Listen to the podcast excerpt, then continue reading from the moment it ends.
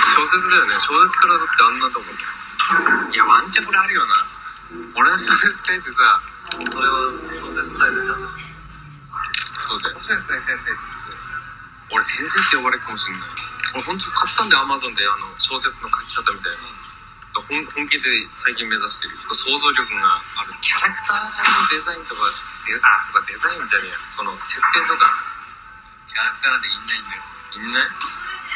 付属品なんだよストーリーのあとさだって金水のああいうああいう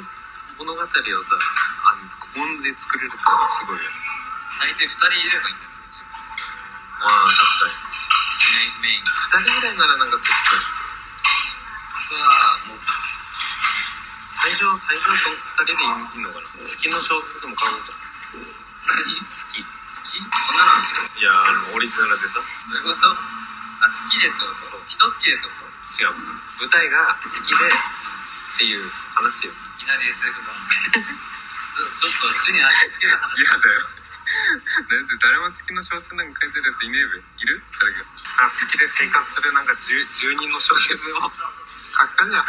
おもろすぎだろだって最初だよ最初そんなこだわったってしょうがないじゃんまずできればいいんだすぐ終わるじゃねえかそれしょうがないでしょいいじゃん月の十字の日常365日でもう明らかにもう想像の世界だけどね俺の想像の世界だよ月なんか行ったこともないし俺朝だよっつってそっからそっから昼も夜もないまったくよっつってあれ太陽かっつってあっちいなあれっつって